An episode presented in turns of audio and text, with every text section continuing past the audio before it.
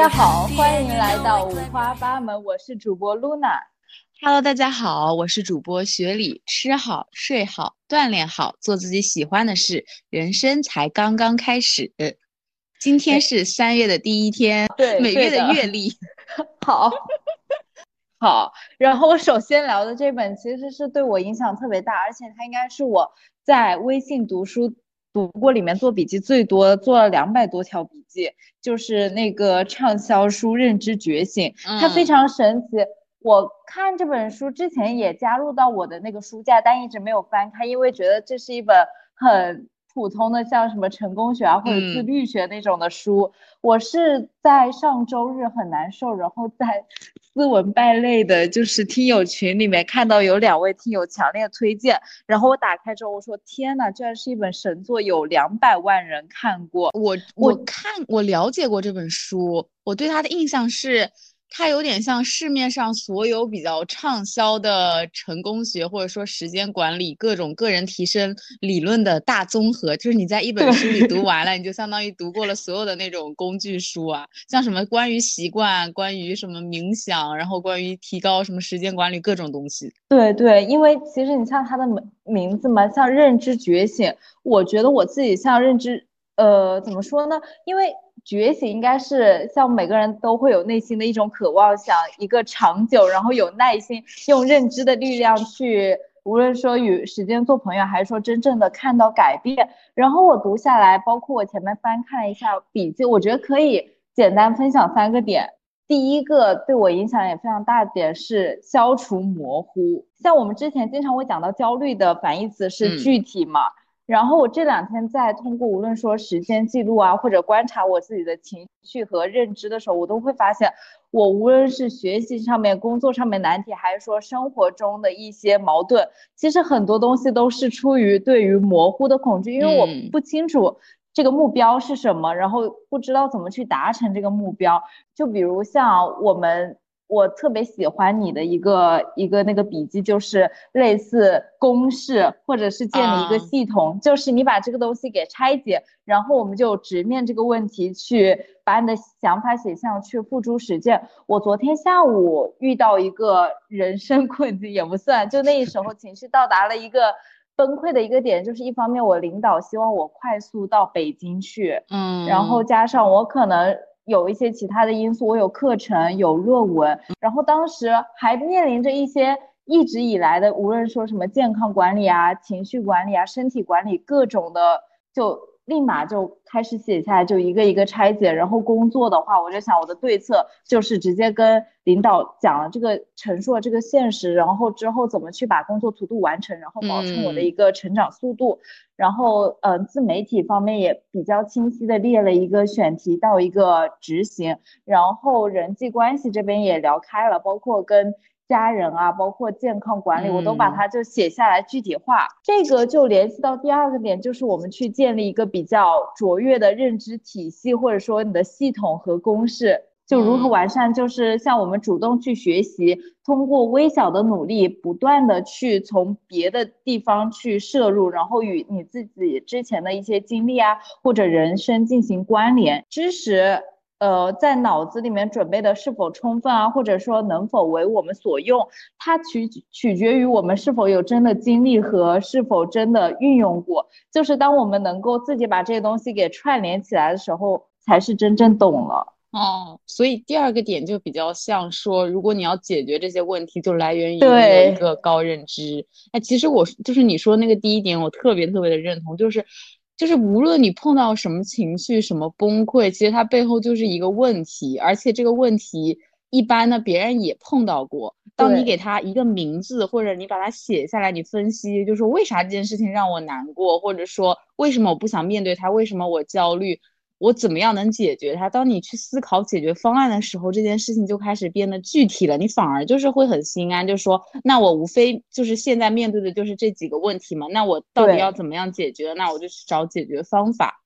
所以就是，而且像就是模糊啊，我觉得有时候也。或者说是未知，就是我经常会对未知有恐惧，就是比如说一件事情我第一次做，或者说我不知道这件事情该怎么样拆解，你就会在大脑里想很多有可能碰到的困难。但是如果你事先根本不想它，你直接去面对的话，你会发现这些预设的困难可能根本就不存在，事实可能跟你想的完全不一样。那你干嘛要花那么多的时间去就是心理内耗，然后去假设困难？接下来的第三个点啊，因为我复盘和角色，但我看这本书，包括我自己做下来，我觉得你有了复盘或者有了一些感悟都。甚至没有那么重要，一定要落实到改变身上，落实到角色方面。然后我觉得它是非常好的一个入门的工具书，也非常系统，推荐给大家。其实我想顺便引出第二本书，因为不是懂，就是说学习吸收知识最高效的方法就是费曼学习法嘛。别闹了，费曼。我我看过这本，或者叫别逗了，费曼，因为它有两个版本。我看那个别逗了，费曼先生的时候，我觉得他整个的一个翻译。就是可能没有那么的好，然后我到网上也搜了之后，然后去看了他比较翻译之前的一本书，我觉得还挺好玩的，这才才特别了解到，对对，你想想像物理学，然后有趣，然后他还拿到了诺贝尔奖，我觉得他是一个非常非常好玩的人，然后包括他里面讲到一些事情，比如说去拆那个钟表啊，或者说自己做一些实践。特别，我觉得他自己的性格也是非常有个性的人啊。就是书中有一个讲到，他要去修一个东西，然后他妈妈说你别去修，但他自己觉得就是，呃，他一定想解决这该死的东西，因为他已经费了这么大劲，他已经发现了很多问题，那他就不想半途而废，就把这个东西给解决出来。我觉得他这个执着，然后包括他把每一件事情都弄得特别的好玩，然后都不是那种。问题，我觉得这个某种意义上是艺术家和科学家会有的一些品质。其实它跟我想象的不太一样，因为这本书就是 turn out 它非常的有趣，就是各种小故事，就是从费曼的童年开始讲。我有个印象很深刻的点是说，因为费曼他从小就很喜欢捣鼓各种家电小电器，然后他方圆十里的那种各种亲戚啊，然后朋友如果坏了的话，都是找费曼来修的。而且你想，费曼能成为一个那么伟大的科学家，就是因为他。真的很小很小的时候，他就对科学、物理这一切一切东西就是有很大的兴趣。虽然我读起来我完全不能 get 到里面里面的逻辑，但是我能 get 到他对这件事情非常非常的有兴趣。但是具体好像说什么费曼学习法，我倒是没有看到。我觉得讲的更多就是他人生的一些小故事。他的父亲。从小就用这种方法来教他，他父亲就会当讲到一个理论时候，比如像什么二十六米啊，他就会拿身边的例子，就说，哎，你看旁边那个楼。它可能就差不多二十六米，让他有一个比较形象的一个对应，然后他也能够比较好的了解。我觉得这个东西如果能从小培养，我记得有个印象很深刻的点是，费曼和他爸爸可能好像在森林里打猎还是怎么样，然后看到了一只鸟还是两只鸟，然后费曼问他说那个是什么呀？然后他爸类似于告诉了他一个名字，然后他爸就跟他说。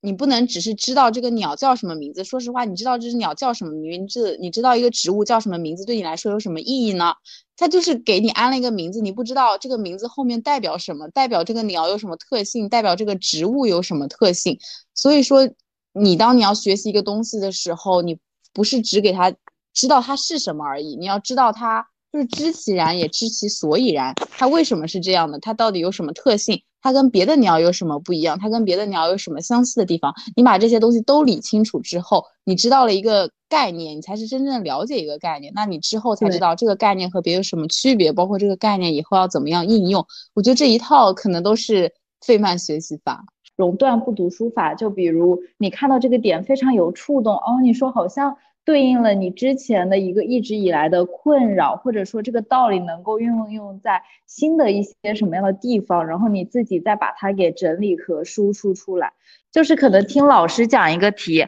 哎，好像听懂了就不难，但我自己真的去写的时候，你发现完全不一样的，就包括长大之后你会发现，像写作啊、写小红书啊或者工作都是这样的，都。还是要亲身经历才知道其中的一些不同的点。嗯，像其实我觉得写小红书，你不说你要以它为一个职业，你进行某种输出，对自己来说都是很好的锻炼。有点像你，比如说你看了某本书。看了某个视频，然后你用自己的话在你的微博、在你的朋友圈讲一遍，或者说更简单，你就和你的朋友在聊天的时候把它讲一遍，都是一种费曼学习法的实践。像很简单，就比如说昨天我和我一个朋友在吃中饭，然后我们俩就是聊了一些。健康养生的话题，然后我就跟他说，我最近在读一本书叫《超越百岁》，然后就借此机会，哎，就发现通过我自己的嘴巴把这本书在讲什么说出来，把一些概念理清了，就会在你的脑中，你会感觉这本书它突然和你融为一体了，就是你自你能用自己的话。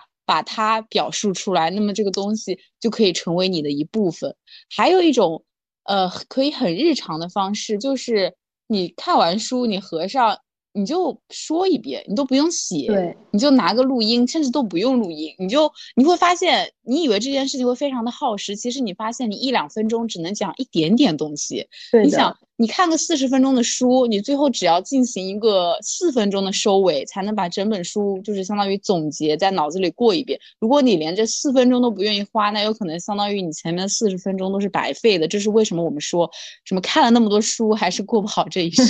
就是因为这些道理根本就。没有懂这些概念，对的，没有理清楚。观察到了一类比较有有意思的播客，它是关雅迪老师录的一个日更播客。然后他说，他录这个播客的理念是因为，你想我们现在自媒体时代很发达，你看了一部电影，遇到个什么事，遇到个什么人，你都会发条朋友圈，发条微博。那为什么我们不可以，就是说我遇到什么事，我有什么感悟，我就马上把手机拿出来录一条播客，然后发出去呢？就相当于一种声音形式的朋友圈。哎，我就在想，哎，真就挺有道理的。这件事情你还能锻炼你的口语能力，然后呢？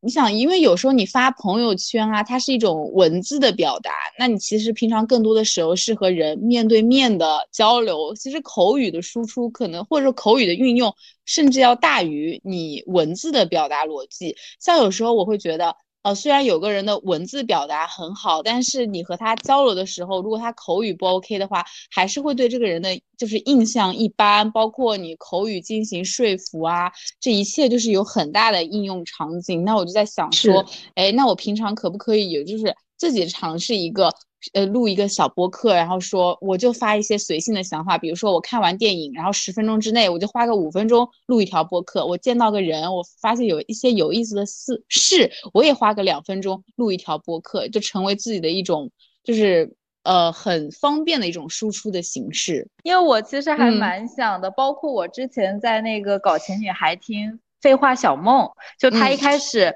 因为当我们看他视频就，发现他口条特别的流畅，就非常快的能够把一些事情讲清楚。他说他毕业的时候，就每天晚上会在那个从公司到地铁的路上，会把一天所发生的事情给复述出来，尽量的去讲的有意思，或者说有一个起承转合这样子，呃，拥有一些别的一个机会。然后发现面试的时候怎么去讲故事，把你自己给表达出来很重要的。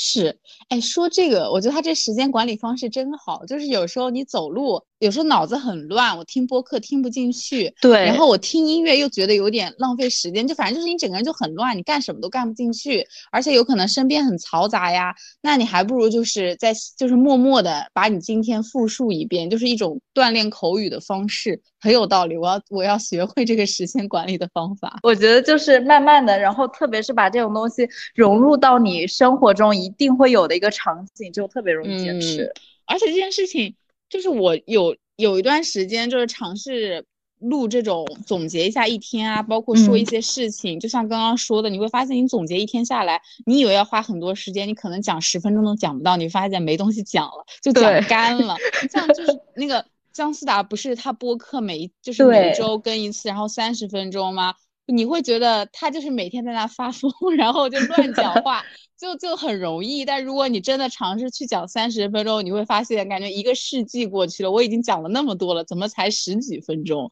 你会觉得没有素材，然后你会讲的也很干，你没有例子，然后没有笑点，你不知道怎么样去。构建你的一个故事，你不知道怎么样去表达你的一个观点，你会在表达过程中发现自己有非常非常多的问题，而且三十分钟或者说十几十几二十分钟的一个表达长度，在现实生活中已经是很难锻炼到的了。你想，你和人讲话，可能就是有一句没一句的聊，就一两句就结束了，然后你可能做个 pre，你也就是三四分钟，然后面试也就是四五分钟，就是很少到达十分钟以上的长度，你能拥有。这么长的一个逻辑表达能力，我记得就是我有次上那个法语的口译课，然后他第一节课挺有意思的，他就不是上来就跟你讲法语，他是说你们即兴准备一个话题，然后你到讲台上去讲个三四分钟。然后我当时就发现，我好像没有什么话题可以让我讲完三四分钟，而且你要讲的有道理、有逻辑、有例子，你就发现我好像什么都不知道，我怎么对什么都不都都那么不了解呀？你无法就是很全面、很系统的把一个话题从头讲到尾。你可能可以和朋友进行搭话。由这个话题延伸到另一个话题，然后你也不知道该怎么样收尾。当你要三四分钟从头到尾，呃，就是有一个观点，然后这个观点下面几层，然后又给例子、给举例、给逻辑，然后最后再一个总结。当你要一个完整的演讲稿的时候，你会发现你对什么事情都不太了解。这就就是想到我们刚刚说的，就是费曼学习法呀。你要讲，你要真的知道这个东西是什么。就是你刚刚说那个认知觉醒，就让我想到我最近看的一本。原则，其实我这是看呃第二次看这本书了。我第一次看的时候，我当时就是就是给人整个人就醍醐灌顶，我就发给我朋友说，我说这本书才是应该大学的必读教材。我说每一个人就是都应该读一下这本书，不管你做不做投资，不管你对你的人生有什么样的畅想，它有点像一个。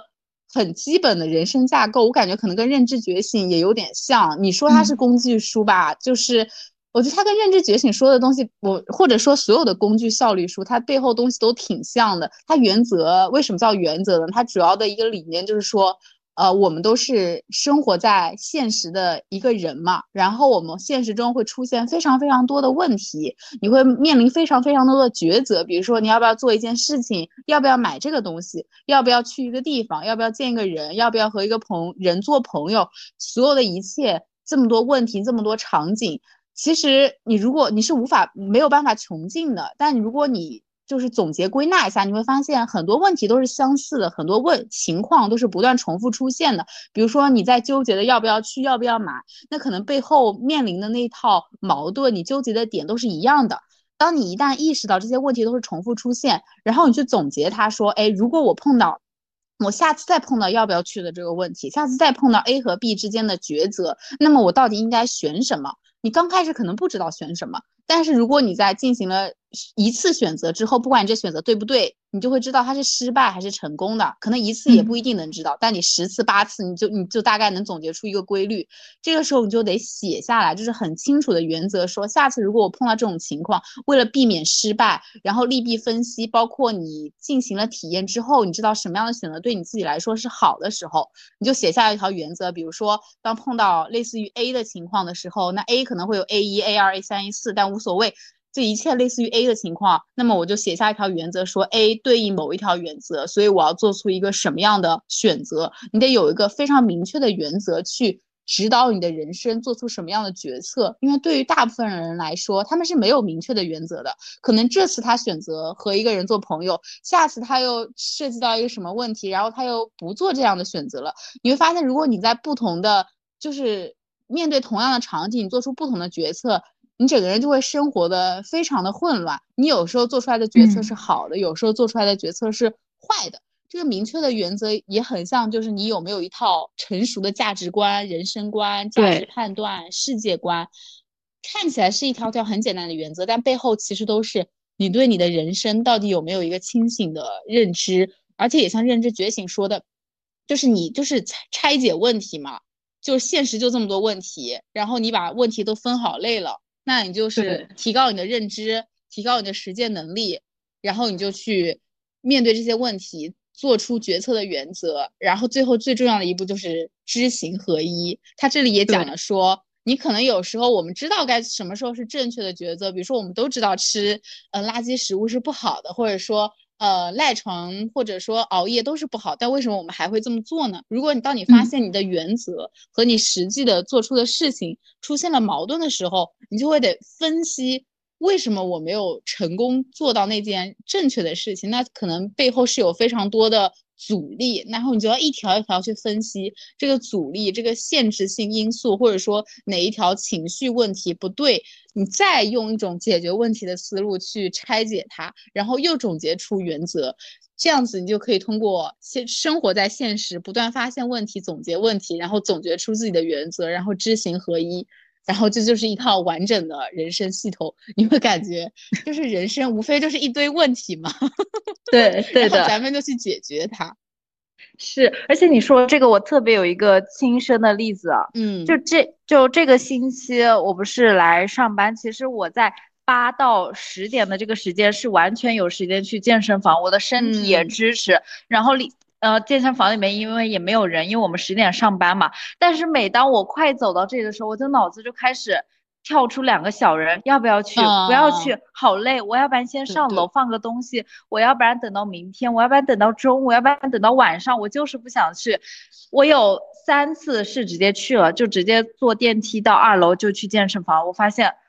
你就会健身下来，你就会感觉到非常的舒服。你自己无论说从慢慢的走开始，还是说增加一点力量，你当你健身完之后都会感觉非常好。我非常明确的知道，但我像我今天我就犹豫了一次，就是我到那我就会觉得，第一个我不想上班，然后我到二楼之后，如果我健身到。九点快十点，我到一楼再坐电梯上楼的时候，我发现人特别多，我又不开心。然后当我爬楼从二楼到十八楼的时候，我又很累。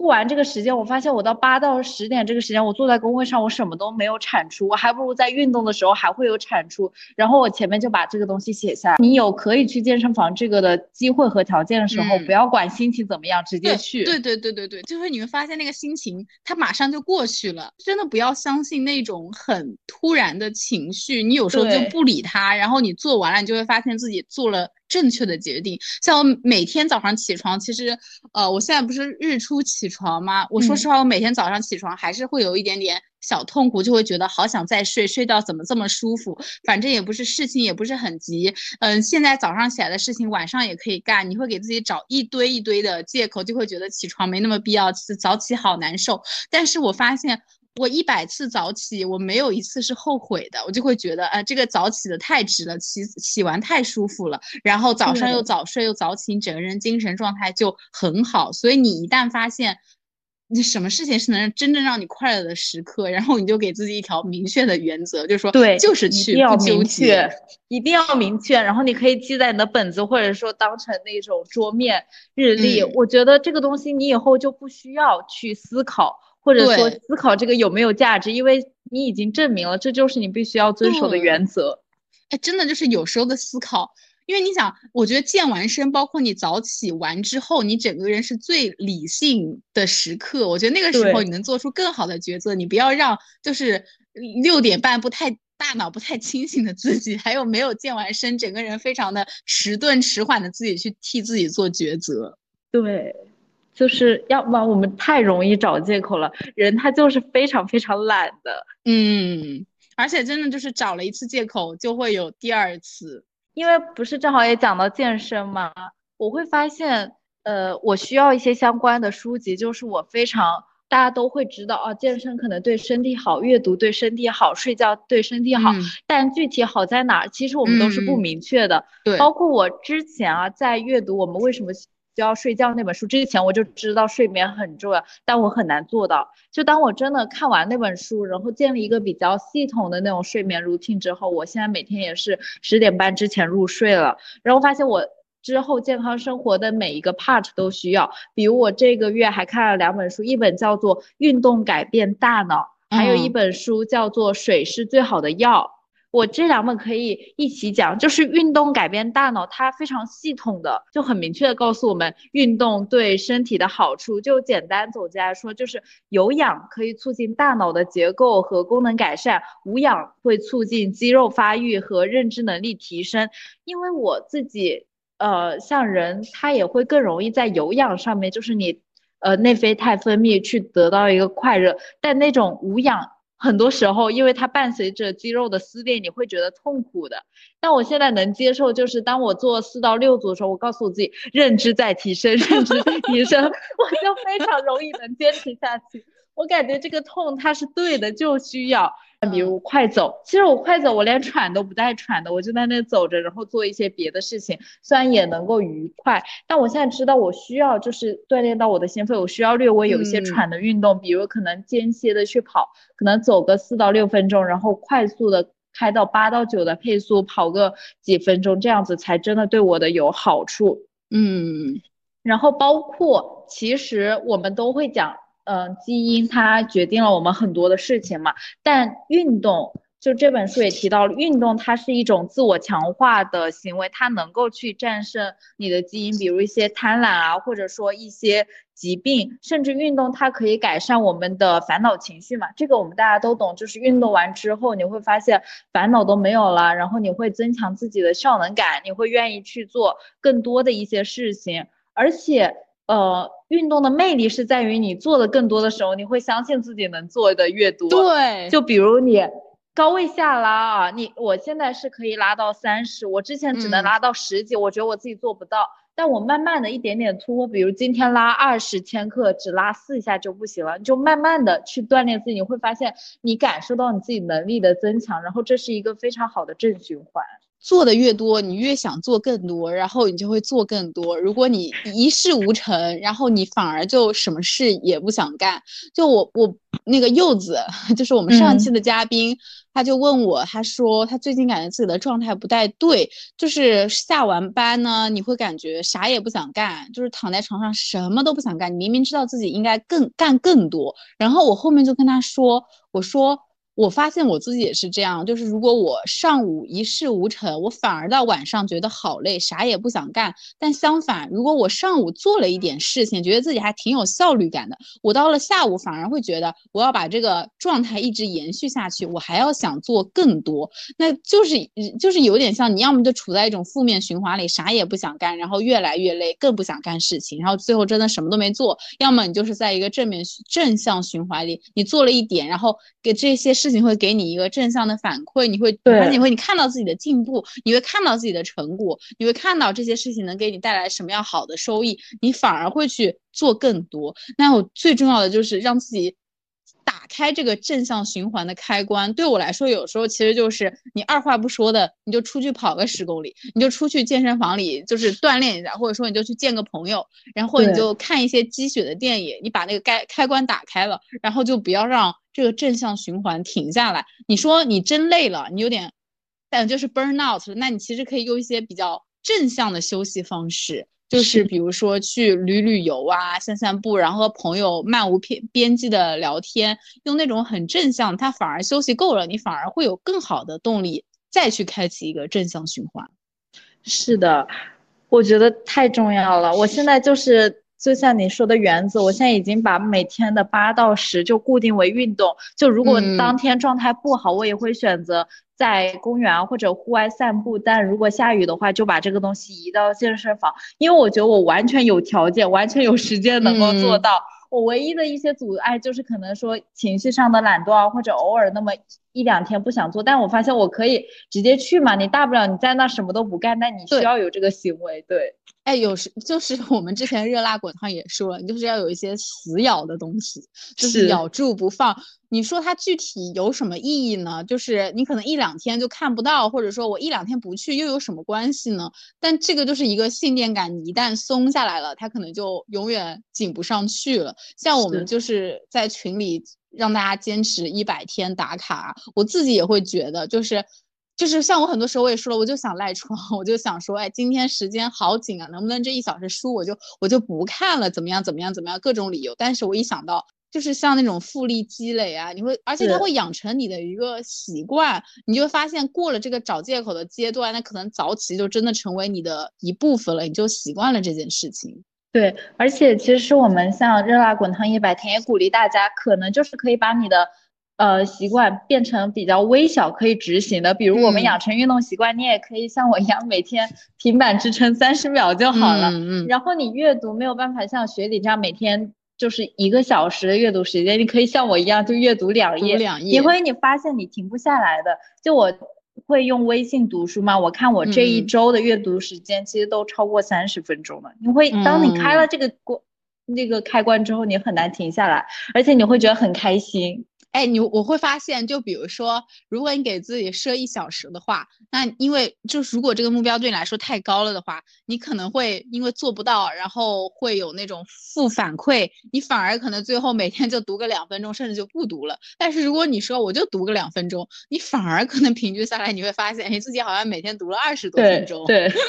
有的时候小也是大，少也是多。然后下一本书《水是最好的药》。我其实是抱一个批判的视角去看它，因为我有的时候也没有完全相信，我后面还会看一些相关的一些证证明啊，或者是论文，因为它讲的水，呃，为什么说是最好的药呢？因为我们知道药可以治病嘛，然后在书中提到了，呃，水可以治疗像，呃，有七种疾病，也是影响我们非常多的，像心脏病和痛风，因为水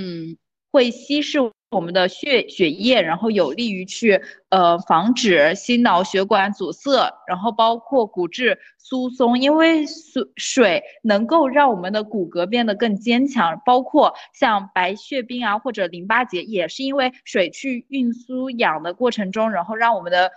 嗯身体的癌细胞会减少，因为癌细胞它其实是具有呃比较厌氧的特性的。还有就是高血压，高血压的话，你就降低血压浓度，然后因为水它其实最好的天然的利尿剂，就是你一般喝完水你会排泄啊，整个循环会提升嘛。然后包括像失眠和抑郁症，就是水，你知道吗？它还能够去生成褪黑色素、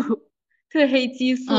有利于你的睡眠。当然就是这个。要在差不多晚上八点前就结束完你的喝水，然后水还可以去调节我们整个人体的一个血清素，然后血清素又会调节我们的情绪啊，像是它会让我们变得更开心、更有自信，觉得非常的神奇。哎，我之前就是对水的一个观念，它有点像啊，就是你吃进去的食物的一个。发生化学反应的一个环境，就像一个容器在那儿。就比如说，你吃进去好的食物，你还是得有一个好的一个环境、一个场去接收它，让它在里边进行好的呃反应啊。包括它水有点像，就是你说的，就是疏通你的肠胃，然后这一切它就有点像一个，就是水就真的很。我感觉它万物之母，就是它孕育了一切，然后一切又在它里面就是发芽，就像它一个摇篮一样，然后它又能就是能亲和万物。道家也经常说什么上善若水，因为它可以变成任何的形状，然后它甚至是无形无色的，它又可以去承接一切的营养物质。然后我看中医那一套，他是说水要选择那种活水，就是像我们现在可能很多瓶装水啊，它是就是装在那儿很久了，或者说井水，还反正那些水都是不流动的。然后你要去喝那种活的泉水，它是有灵气的，然后它会对你整个人喝下去，你会感觉你整个人的精气神会特别的活。但是我小时候是有经历，就是因为。你如果住在乡下，然后或者你节假日去的时候，它从那个井里面打出来，你发现特别特别的凉，就它可能流过很多地方，还有各种各样的矿物质。嗯，对。然后包括你讲的营养，其实我现在还在看的一本书，当然没有看完啊，就是讲到你的身体是一切美好的开始。就比我们都知道，你吃下去的是垃圾，你们会有这种感受吗？就是我可能会觉得我吃下去垃圾，我自己就是垃圾。如果自己吃下去的是富含能量的健康食物，就会精力充沛。因为其实我我看你晒过几次嘛，就特别是早上那种谷物啊，就各种谷物打成的粥，我也觉得很幸福。就看到之后，我都觉得很幸福。对对对，因为真的这个东西是我们能够去控制的，因为的确。当我们早上醒来，呃，吃饭，然后早餐动起来的时候，你会觉得自己身体棒极了嘛？因为这种健康，你会觉得自己又敏锐又清晰，又非常好的爱自己。对，它的确能够成为我们的力量所在。所以我很喜欢关注那种，呃，就是健康生活方式博主。你会觉得他的食物非常的有生命力，然后他身体上那个肌肉线条非常的有生命力，然后你会发现那些。健康生活方式的博主，他不很多不是走精致那一挂的，但你会觉得那种才是生命力的所在，就会你会觉得那种真实的状态会比就是精致的摆拍或者说修图重要很多。你是能有感染力的，然后包括你说那种就是食物，它也挺有生命力的。你自己看到那些健康的食物，你就会很开心，然后你吃下去也会很开心，你就会感觉就是我都把就是这些万物之精华吃进了我的身体里。对。就真的，特别是新鲜又多样的食物，真的能够让我们的整个精力也更加的好，然后让我们的脑子也更清晰。而且我是非常非常喜欢，这五颜六色。我早上一般都要吃那种莓果嘛，那就像正常的你的希腊酸奶，然后配上莓果，然后再配上一些无麸质的那种麦片啊，你就觉得非常的开心。如果有条件能够像雪玲那样，你去把它打一下就更好了。我早上没有时间，没有办法去弄那种比较热的，然后就习惯了，就一直。直以来就吃这种希腊酸奶碗，一点轻松快乐的东西。对，我要我要来分享一个轻松快乐，可能也有一点情色十八禁啊。对，听到这个年龄就不要听下去，没有了。是韩国之前就是春节期间特别有名的一个剧，我是最近才把它看完的，叫《好久没做》。哦不，我？我当时就是我每次在豆瓣搜东西，然后就会看到它这个。在电视剧的榜首，然后我就会觉得，天哪，这是在讲什么？这这是能说的吗？嗯，它的英文名就叫 Long Time No Sex，它就是其实讲的非常的好玩又好笑，然后我自己对这种东西又比较的感兴趣。他就讲到，呃，有一对夫妻嘛，没钱就没工作，也没有后面慢慢的也没有性生活，嗯。然后遇到了一些事情之后，他们决定去偷拍，就偷拍那些呃不同的出轨人，然后用这个来去呃去敲诈。然后他们每差不多一两集就是一个新的那种出轨的故事，然后他们去偷拍去看看一个。就非常的好玩。这个女主角她是那种宾馆的，你知道吗？宾馆的前台，因为我之前刷小红书也刷到，就宾馆的前台能知道多少故事嘛。然后她对那种不喜欢的人，她就会拿个小本本给记录下来。包括她跟她的丈夫这个性生活就很神奇，就她的探讨就是说婚姻会不会真的对这个性生活非常的阻碍呢？就是当他们最后一集。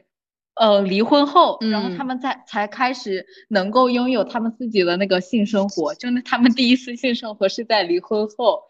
然后我觉得非常好玩。包括它里面就第二集讲到他他那个呃他姐姐，就他姐姐老公出轨是因为他通过那个性生活反映出来的。然后他们探讨就是像东亚啊，男性平均只需七分钟就能结束战斗，然后他们要为了这。呃，短短七分钟要费很大周折，反正特别好玩。然后因为随机波动讲也讲到了这部剧，里面还有一个点是这个男主其实也有一点点出轨，就他在差不多六七集的时候跟他那个女邻居有一点出轨，但不涉及身体，就真真正的我们讲的那种心灵出轨啊什么那种，他可能就会他们一起做家务，就一起到别的呃人家房子里面做家务，但他那个。导演的镜头特别的妙，就是他会瞄一些，嗯，就会拍一些像肢体不小心碰到啊，就比如像那种屁股不小心碰到，然后再不停的那种，其实整个画面还是有性张力的，我觉得很好看，然后也很无脑，推荐给大家，还是有一些脑子的。既然是韩国拍的片子吗？对，而且它评分有八点八点五分，对，哦，听起来好有意思，就是很适合放松。对，然后你会发现他们又不是完全的坏人，就比如他去敲诈勒索，比如第一对他那种银行没有钱的，呃呃出轨对象，他就敲诈他们就没有那么多，就减半。我 我很喜欢就是这种很小幽默的片子，就是他不是让你爆笑，他有点像一直薅你的胳肢窝，然后你就是那种 就是在试探你那种就是那种。就是那个快乐的小边界，就是会发出那种很小很小的，就是就是就是给你挠痒痒的感觉。对，它特别适合就你工作完之后去看，因为它也描述一些社畜生活，就挺解压的。对，可以。哎，我我最近看的一个电视剧是繁花，我当时也跟你讲，我其实我当初繁花不是就是爆火嘛，那段爆火的时间我没有看，因为我不知道它的主题是什么，我以为就是嗯什么上海滩呐，然后就不太感兴趣。然后我是过年的时候，我挺无聊的，然后我坐在家就就看繁花，然后我发现一打开，我说哎，这竟然是讲一个搞钱的故事，我说怎么上来就就这么有意思？他们就开始就是讲股票啊，然后胡歌这个主角他就去类似于他想做生意。然后他就要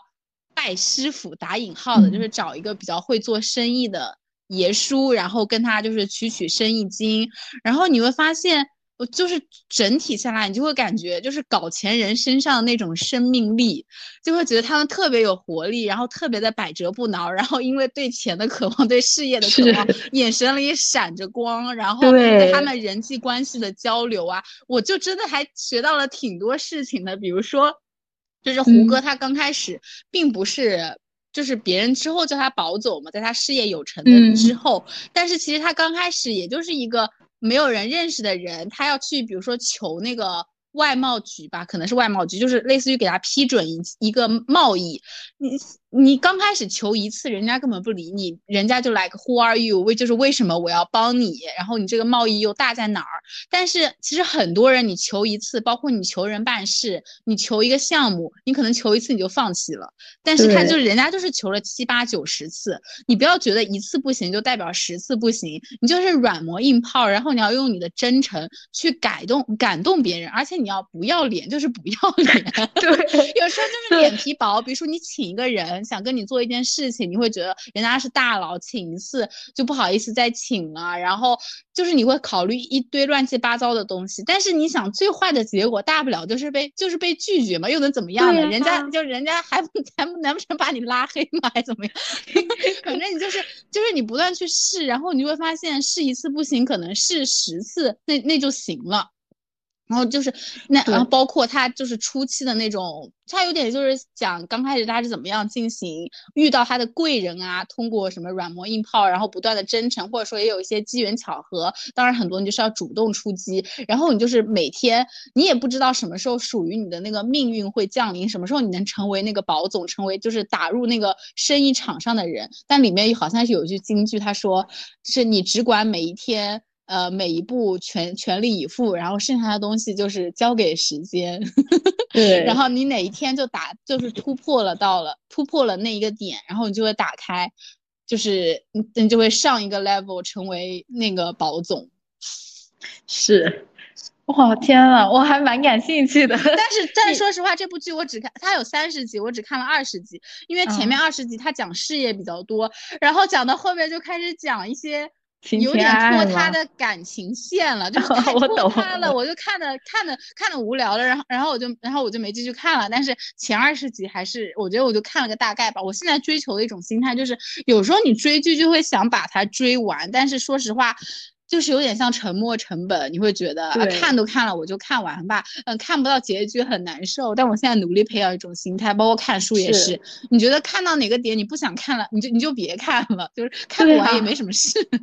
你肯第一个，你肯定是看不完的，这么多剧，这么多书呢。而且我觉得最重要的就是看到能够触动到你的点，我还蛮感兴趣。而且我现在比较好的是，呃，其实真的还挺忙，但是我会习惯把电影啊，特别书籍就直接下载到 Pad 上面。嗯，你就发现，在地铁上啊，或者说一些开会的间隙，你你又不想刷手机，然后你直接打开来之后。我发现很舒服，就会自然的看一点看一点。我发现这些时间积起来，你慢慢的你说，哎，一部剧就这样看完了，一个电影这样看完了，一本书就这样看完了。对，这就是我们之前说的微习惯的力量。就是我看了那个，就是 A 妹，她就是回归嘛，就时隔很久发新歌，然后她那个 MV，然后我就会看她的一些解析啊，包括他们说和哪些曾经时代的，好像说麦当娜的一首歌很像，然后就会。跟你讲一些什么欧美 diva 呀，他们的 MV 是怎么拍的，他们音乐是怎么制作的，我就突然萌发萌生了一种要就是学习一些就是基本的音乐的鉴赏能力，还有包括他这个 MV 是怎么制作的呀，你就会觉得就是有点像流行音乐鉴赏，它也是一种需要学习的能力，一种技能，而且它也能培养你的审美。对。其实我这一块在电影上面做的比较多。我之前上那个什么戴锦华，他在 B 站有个网课嘛，就是关于电影的欣赏。然后包括我跟着他试了一次那个拉片，就有一部秦海璐演的，就是她穿了一个特别漂亮的裙子，他们是要去偷钢琴的一个故事。就那个那部片子的那个色彩啊，包括整个的一个配乐调。和镜头，我是真的就是站在另外一个视角去跟着去感受，真的还挺有意思的。哎，就是有时候评判别人一个电影拍的好不好是很容易的，但是你就是得从一个创作者的视角出发去去去拆解它，去考虑它。包括有时候你觉得。呃，网红拍 vlog 很容易，但是我最近开始尝试拍 vlog，我会发现怎么会有那么多乱七八糟的问题出现，我就发现寸步难行。当你就是就是做消费者很容易，但你就是有时候从创作者的视角出发，你才能就是感受到你包括你的审美能力的培养，还有你的创作能力。不过我觉得穿搭就是什么妆容这个东西。很难看书学，就好像我也不知道哪儿有合适的哦，好像是的。但是你如果刷网上又很低效，对，所以我就很希望就是有一本比较与时俱进、俱进的美学系统书跟我分析一下，因为就是有一些很基本的美学概念真的是要知道的，比如说就是身材分为就是。扁扁扁头身材和圆头身材好像是这样吧，就类似于你扁的，就相当于你会穿那种 oversize 的衣服，会非常非常的好看，会很纤细，会很流畅。但是如果你是那种就是圆头比较饱满的那种身材，如果你去尝试 oversize，就会非常的灾难。你想通过 oversize 来遮掩你的呃就是什么长胖啦，就你会发现。还不如穿那种就是很凸显你身材那种紧身的裙子，反而会更凸显你的特点。那这一切其实都要你对自己的身材有一个认知，然后你对你的脸型啊三庭五眼，还有你的脸就是对对发什么发型，这一切的搭配，还有你适合什么样的风格，我觉得就是完全是一套非常非常庞大的系统。但是你说我如果在小红书上搜帖子，我得看十万篇帖子，我也学不来。是，而且我觉得美商它真的是要。逐渐建立，而且真的跟个人审美有很大关系。嗯，所以哦，我今天早上就是看到搞钱女孩新出了一档播客，哦，我一我我早上一一看到我就猛听，然后现在已经听完了，特别特别推荐。它里面那个女生就是她就是一个私人服装设计师，她会分析你的风风格啊，然后适合什么样的发型，然后会带你去购物，我就会觉得啊，好天才呀！就是这是一个很。就是很一个痛点，就是大家都有这个需求，但是他就是想出了这么一套商很独特的商业模式去接应这一批需需求，而不是就是因为有时候我真的就是不知道该找谁，我感觉那么多博主我该听谁的，然后也没有人给我一对一的辅导，就是从头到尾大家会可能会觉得就是。它没有一个对应的产业，或者说对应的一个商业，比如说你想你出去想买个东西是很简单的，但是你出去想买个人给你设计造型，就还真的挺难找的。是我之前在那种嗯。霸总小说里面看到过，就是可能这个霸总把这个女主角带到了一个什么设计室，然后从头到脚，对，帮她装扮了一番，然后拉开，哇，震惊了。嗯，但我觉得这这东西是真实存在的，就是你通过适合自己风格的穿搭，你就是可以让自己焕然一新。而且我感觉这个东西得慢慢的就是可能更大众化一些，因为我们肯定知道像明星这种肯定会有嘛，那怎么去？跟大众更结合呢，就像我们要去锻炼啊什么的，都能找到健身房啊什么的。嗯，对啊，对。然后如果你想设计你的美学，你要去哪儿呢？就是没有什么造型师。虽然那些美发都说自己是什么美发造型，但是还有，但他们根本就只会做头发而已，而且头发也不一定做得好啊。哪里有造型师嘛？是，哎，不过我觉得随着大家的，就是美学意识，就是大家吃饱穿暖之后开始追求漂亮，那可能这一类的店铺会慢慢的发展出来。对对，也说不准。那我们下期见。好，下期再见，拜拜，拜拜。